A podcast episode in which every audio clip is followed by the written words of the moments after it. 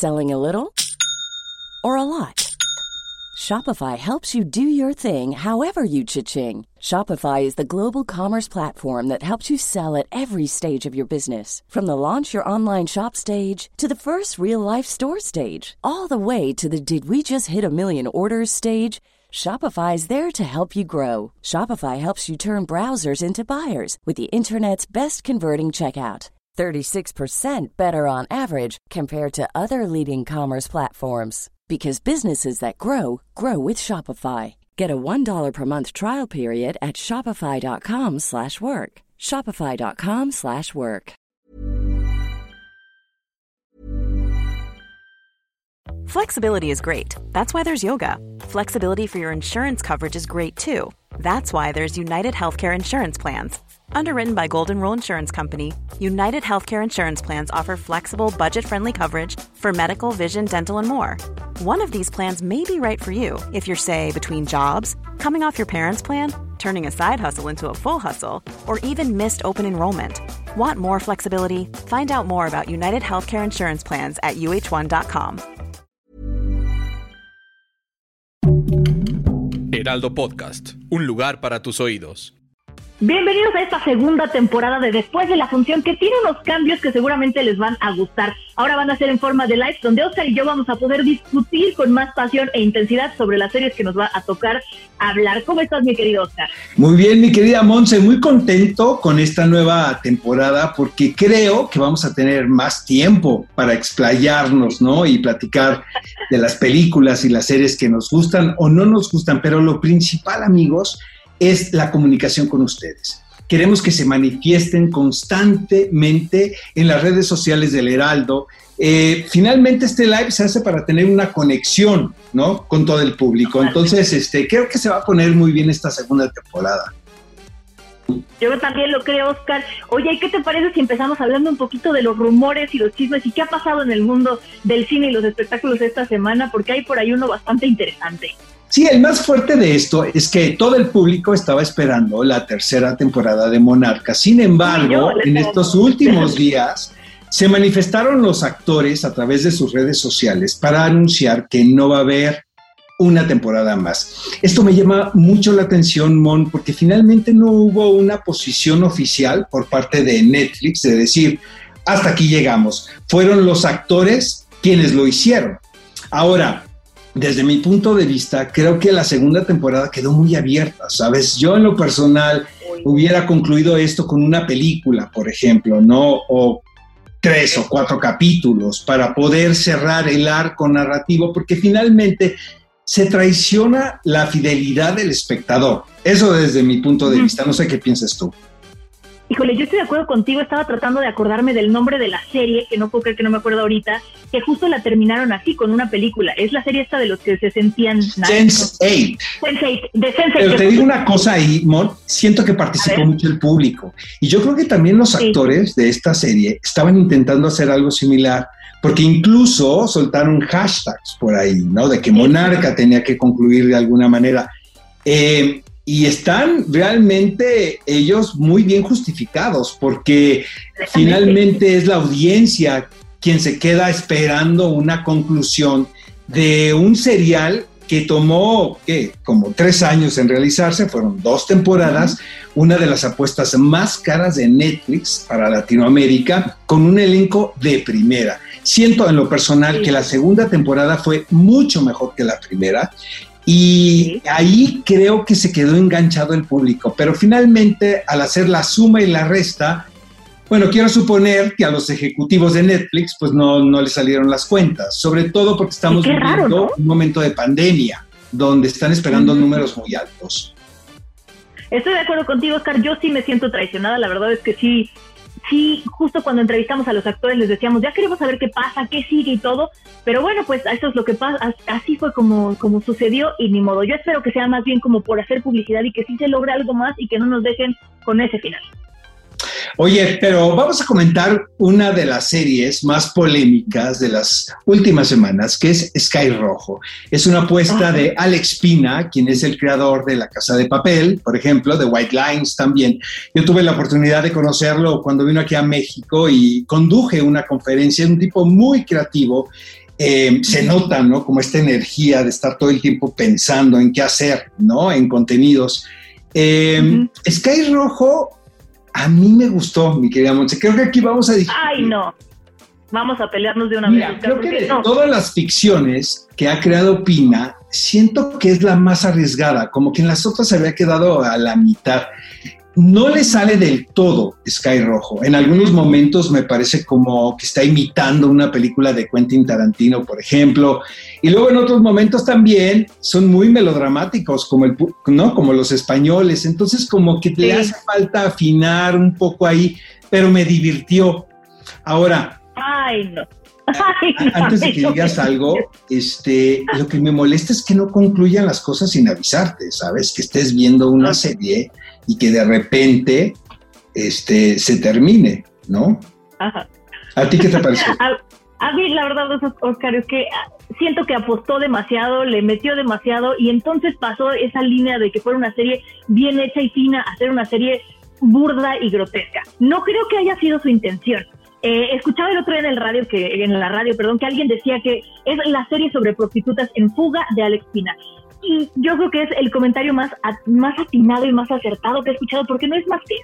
En mi opinión pudo haber sido una película más corta. Siento que de repente le dan muchísimas vueltas a cosas que no tienen sentido y me queda, me queda debiendo algo más profundo. Entiendo la situación, entiendo el problema y es algo gravísimo pero es tan gráfico, Oscar, que me pareció, o sea, me pareció muy desagradable. Al contrario de lo que tú dices, yo vi el primer capítulo y no quería ver el segundo, y vi el segundo y no quería ver el tercero, y ya el tercero y cuarto dije, bueno, ya vamos a ver en qué acaba, pero es una serie que yo no disfruté.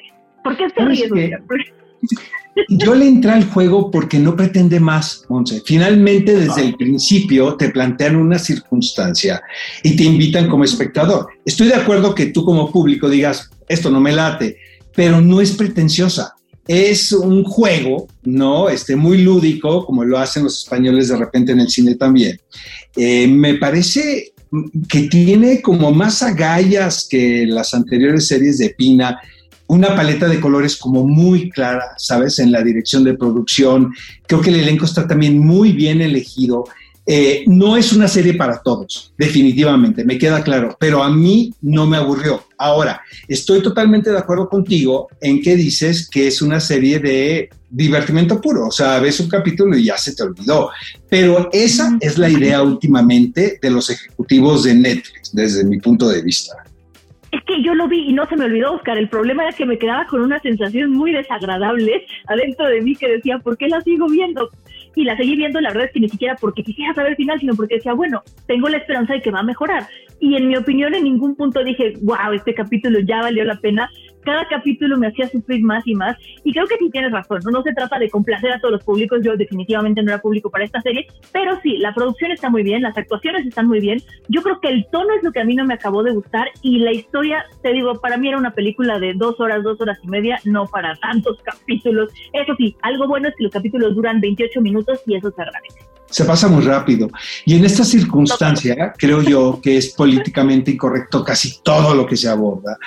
Me pareció muy valiente de los creativos que de repente tomen estos arquetipos y que digan, pues vamos a hacer algo para pasarla bien, ¿sabes? Y que ves que las actrices están realmente en la circunstancia, Miguel Ángel Silvestre, Axel Echendía, este, yo no la pasé tan mal. Lo único que sí digo es que esos finales tan abruptos y que están, ¿no? Que enganchan al público y que evidentemente es una estrategia de los productores de que sigamos viendo lo que se produce en la plataforma, no se me hace como tan honesto, ¿sabes? O sea, finalmente creo que deben de cerrar los sacos narrativos, aunque haya una segunda, tercera, cuarta temporada.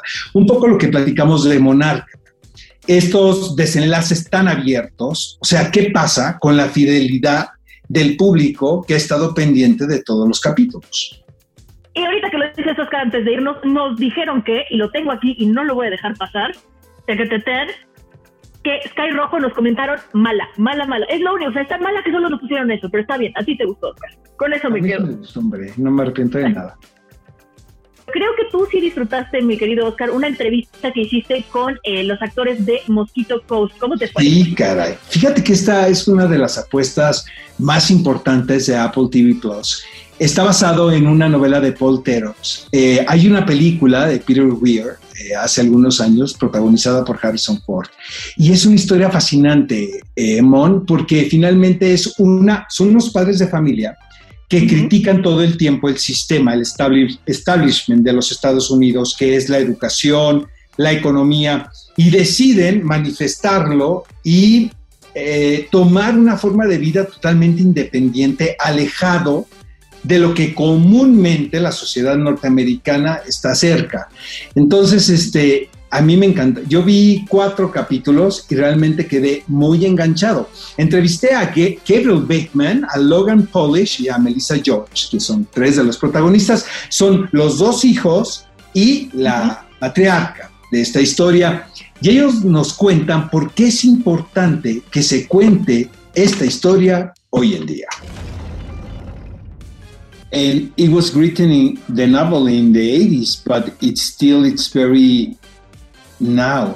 Yeah, I mm. think it's more so now. I think everyone would love to take their kids and go somewhere where there's no danger. And but in, in this case, the foxes thought there would be no danger, but they, you know, what's interesting is they feel like they were escaping capitalism and consumerism, but everywhere they go, it seems to follow them, which is really interesting. You know, no matter how hard they try to escape what they ran, they're running away from. It just seems to be always right there, and they have a lot further to go. I think in order to really succeed in their original idea, which is just to get the hell out of here.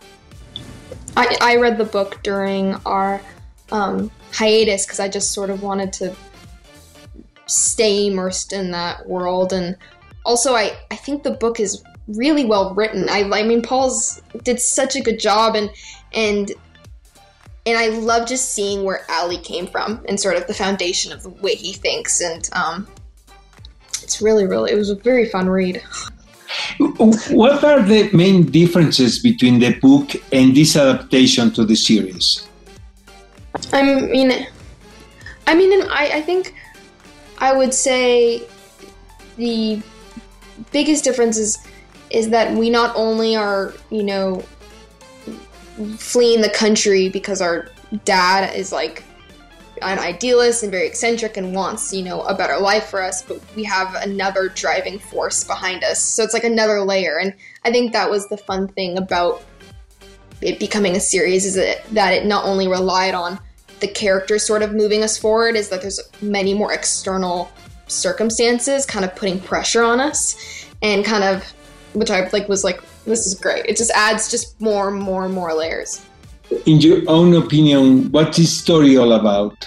I mean, I think it's about I mean at its core it's about a family dealing with adversity and and coping with the constant unknown. Yeah, I mean I think she put it really well. To be honest, I think it's it's very much about relationships um, and kind of how they change and how your perspective of people close to you change um, as you uh, kind of reveal more about them that you might not have known and just how that adapts.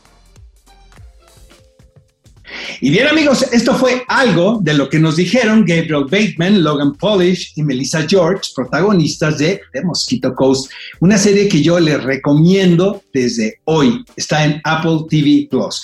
Pero también uno de los seriales más polémicos últimamente es ¿Quién mató a Sara? Y tengo muchísima curiosidad de saber qué le pareció a mi querida Mons. sí la disfruté muchísimo, Oscar. Yo también. Sí, esto. Me dio mucha tristeza que, que me, la, me la acabé muy rápido. Es esas series que quieres que te dure más y más tiempo y querer ir sabiendo más cosas. Me encantó cómo está estructurada. Esta cosa de que estamos viendo el presente, pero al mismo tiempo nos estamos viendo al pasado, a ver qué recuerdan los personajes. Me gustó mucho, la historia me, me gustó bastante. Y a pesar de que sí es un, poco predecible el, el, el final, que no les voy a decir nada, no la voy a spoilear, disfrutas mucho cómo te la cuentan. No sé si estás de acuerdo conmigo, Oscar, o si a ti te gustó por otra cosa. Me gustó muchísimo, la verdad, estoy de acuerdo contigo, porque, vuelvo al principio, no pretende más. Eh, aquí te voy a dar la razón. Es que Rojo sí está como más difícil de entrar, ¿sabes? Pero esta es simplemente eh, un serial estructurado como si fuese un misterio de Agatha Christie. Y eso me gusta muchísimo. ¿Quién la mató? ¿Dónde la mató? ¿Y por qué la mató? Eh, ¿Y con qué la mató? ¿Y con qué la mató? La única crítica que le daría a esto es que de repente, y vaya que sabes que no soy ningún conservador, es que hay muchas escenas muy explícitas, gratuitas. Todo está bien, ¿eh? O sea, yo no critico nada siempre y cuando se justifique la historia. Y de repente vi secuencias que dije yo, ah, esto es como para enganchar al público gratuitamente, eso es una. Y por otra, es que de repente también siento que todo está muy dramatizado, es como si estuviésemos viendo una telenovela, que no está mal cuando se asume, muy exagerada. Ahora, tienes toda la razón, es muy interesante, te engancha desde el primer episodio y hasta el final. Vuelvo a la misma crítica, ¿por qué nos engañan y no concluyen? Sí, sí, estoy de acuerdo contigo. Y ahorita que decías eso de la novela, escuché que este género, bueno, sobre todo eh, hablando de quién mató a Sara, decían que ahora se van a llamar serie novela porque si es en un tono de telenovela en el que podemos como que de repente decir, ay, como que me exageran, o estas escenas para enganchar a ciertos públicos, como bien dices, estoy de acuerdo, pero sí está trabajada, a pesar de que tiene la, delicadeza de una serie, sigue teniendo toques de telenovela que no me molestaron para nada, Oscar, me pareció que, es que, no está mal. combinación muy buena. Creo que hay un prejuicio con el melodrama, ¿sabes? en este país. Pero si se asume y se hace bien, no hay nada malo, porque está muy entretenido. Y yo creo que ahora el público necesita diversión. Yo la pasé muy bien, se me pasaron los capítulos también de volada. Es menos sofisticada, obviamente, que Sky Rojo. Eh, hay otra cosa que tiene un elenco eh, de todas partes del mundo, de Iberoamérica, y no, y no lo sientes forzado, ¿sabes? O sea, sientes como que todas las piezas se encajan en el rompecabezas. Ya anunciaron que viene la segunda temporada y pues ahí vamos a estar para verlo. No, por supuesto que vamos a estar ahí para verla. Y si ustedes en casa como que todavía no entienden de qué va, es, es una serie novela, como dijeron ahora, como dicen ahora, en la que vamos a vamos a descubrir quién mató a Sara, como dice el título, pero está muy bien hecha como con pistas, Oscar. Eso que decías de Agatha Christie, me gusta mucho cómo lo hacen. Y fíjate que yo estoy metida también en, eh, que estoy también metida en el mundo de la tecnología en un momento sí dije, ay, ahora resulta que este es hacker, pero te lo van contando con una sencillez, como con una verdad tan clara que dices, ok, te la compro, ok, pues, ok, te la, o sea, le vas comprando, que eso es algo que me pasó con la casa de papel, que tiene algunas inconsistencias, y que dije, no importa, las perdonamos, y que no pude perdonar en Sky Rojo. Entonces te digo, por eso fueron como varias cositas que dije, Sky Rojo sí, quien mató, Sky Rojo no, quien mató a Sara, sí. Pero aquí en Quién mató a Sara es mucho más claro. Creo que no está tan complejo y eso está padre para todo el público. A mí me encantan, y debo de confesarlo, las ficciones que son dos épocas y vas armando los rompecabezas, ¿sabes? O sea, las, las piezas para ver qué finalmente sucedió. Entonces, este, pues sí, ahí sí estoy de acuerdo contigo. Divertimento puro. Esperemos que ya suelten la segunda temporada pronto. Mi querida Mon, y tenemos comentarios sobre quién mató a Sara. Dice Diana 201310 que más o menos. Que sí. Más o menos Sorprendente aún por momentos anticipada en algunas escenas. También buenísima, buena. De repente, dice Vero Castle 22, no me gustó, un poco, un poco lenta. Sergio BM que no le gustó. Es que no supimos quién fue el asesino, ¿no? Pues sí supimos, pero... Pero, pues falta reafirmarse, exacto. Falta, falta. Tenemos que platicarles también de los estrenos que no se pueden perder, que llegan próximamente, y también uno que ya pasó, que es Godzilla vs. Kong, pero bueno, que salió el 25 de marzo y que tienen que verla porque es una gran película. Te digo una cosa, Mon, Godzilla contra Kong fue la película que regresó al público a los cines. Y, este, y me llama muchísimo la atención porque volvemos a la base. Finalmente la audiencia quiere divertirse. Este, en algún momento se pensó que Tenet, ¿no? Podría ser la película, pero este, pues fueron estos dos monstruos, ¿no? Y el encuentro lo que hicieron que la gente fuese al cine a ver esta película y lo cual también me da muchísimo gusto. Claro que sí. Y bueno, pues el 2 de abril, Oscar, también decirle a la audiencia que se estrena Corre, Corre, perdón, se estrena eh, Cowboys de Filadelfia y también se estrena La Serpiente, que seguramente estaremos hablando más adelante por aquí, eh, después de la y viene un peliculón loco que es El Padre, es esta película protagonizada por Anthony Hopkins y dirigida por Florian Seller. Te digo una cosa, Mon, creo que es la mejor actuación de Anthony Hopkins desde El silencio de los inocentes. Y saben que amigos, tenemos una entrevista con Florian Seller, el director, que les vamos a pasar aquí en Después de la Función. Perfecto, pues estaremos al pendiente de esa entrevista, Oscar. Yo creo que me voy a colar contigo para hacerla.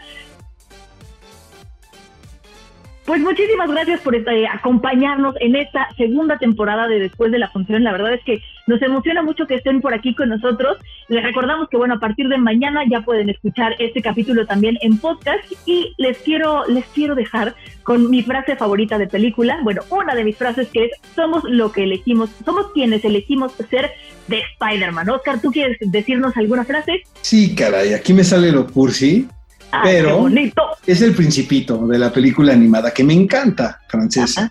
Es solamente con el corazón que uno puede ver realmente. Lo que es esencial, amigos, no se ve con los ojos. Sí, exactamente. Tienes toda la razón, Oscar. Nos vamos muy contentos de haber estrenado esta segunda temporada. Muchísimas gracias, Oscar. Gracias.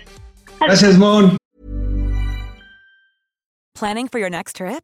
Elevate your travel style with Quince. Quince has all the jet setting essentials you'll want for your next getaway, like European linen, premium luggage options, buttery soft Italian leather bags, and so much more. And is all priced at 50 to 80% less than similar brands.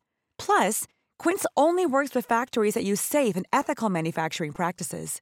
Pack your bags with high-quality essentials you'll be wearing for vacations to come with Quince. Go to quince.com/pack for free shipping and 365-day returns.